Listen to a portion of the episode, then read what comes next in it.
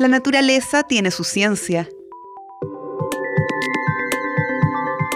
Un podcast del núcleo milenio CECIEP, Centro para el Impacto Socioeconómico de las Políticas Ambientales.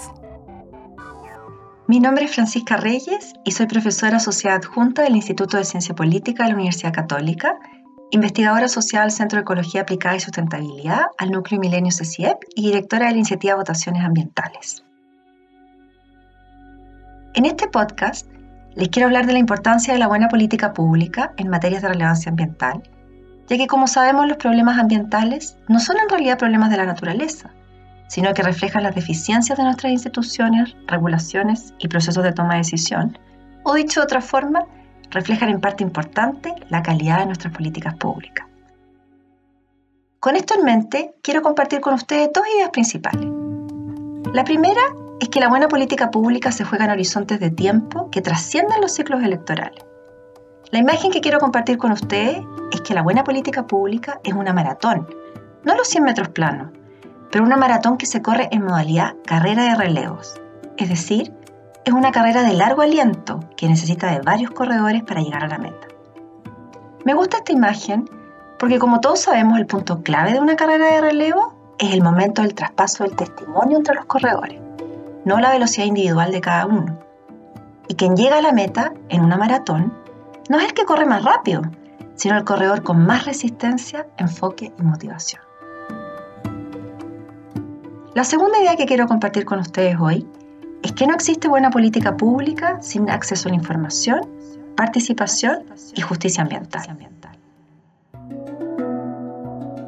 Son justamente estos principios, contenidos en el principio 10 de la Declaración de Río, los que permiten un sano y necesario proceso de rendición de cuentas, que es la piedra angular de la buena política pública y de cualquier sistema democrático. Sin este sistema, nuestro maratonista simplemente no tendría el incentivo para terminar de correr las 42K.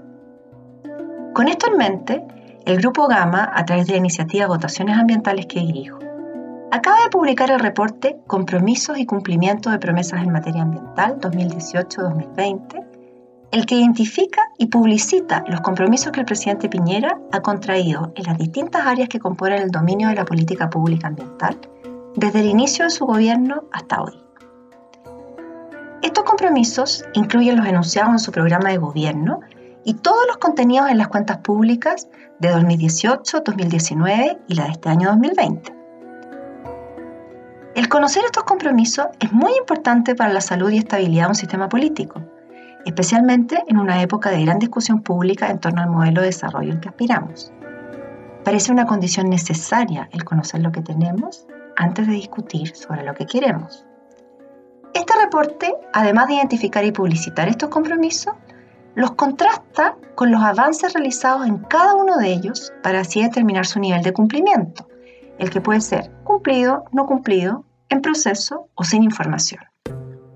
El resultado de este análisis es un instrumento de rendición de cuentas que permite determinar de manera muy precisa el nivel de cumplimiento de los compromisos ambientales de nuestras autoridades y a la vez ser un mecanismo de priorización y seguimiento de los temas ambientales, ya que permite ajustar curso imprimiendo, por ejemplo, velocidad a algunos de los compromisos que aparecen como rezagados.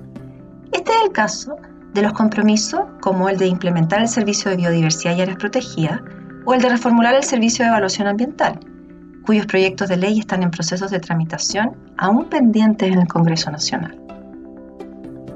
Así también el reporte permite apreciar y valorar compromisos que han sido cumplidos a un ritmo muy bueno, como por ejemplo el compromiso único de desarrollar una minería más sustentable ambientalmente e inclusiva socialmente, atendido a través de la generación de la primera política nacional minera que se encuentra a puertas de ser aprobada por el Ministerio de Minería. Por otro lado, el solo ejercicio de hacer este reporte nos muestra las limitaciones que aún persisten en términos de acceso a la información, las que deben ser solucionadas si queremos avanzar hacia mejores políticas públicas.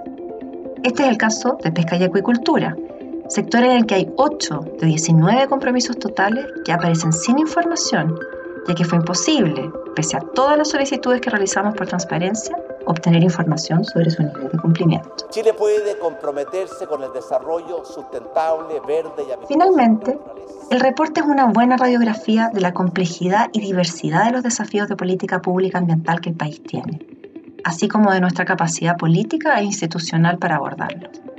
Como dije al principio, si pensamos que cada gobierno es un corredor más de esta maratón, el conocer sus compromisos y nivel de cumplimiento pasa a ser el testimonio que debe ser traspasado entre corredores. Es con esta convicción que generamos este reporte. Sin esa información, no avanzamos como país, porque no podemos avanzar sobre lo construido. Hay solo llaneros solitarios que vuelven cada vez al punto de partida, alejándonos como país de la meta. Los invito a revisar el reporte, disponible en el sitio web del CCIEP, de CAPES y de votaciones ambientales. Y con esa información, transformarse en una ciudadanía ambientalmente empoderada que le dé ánimo o indicaciones de cómo rectificar el camino de ser necesario a nuestros corredores.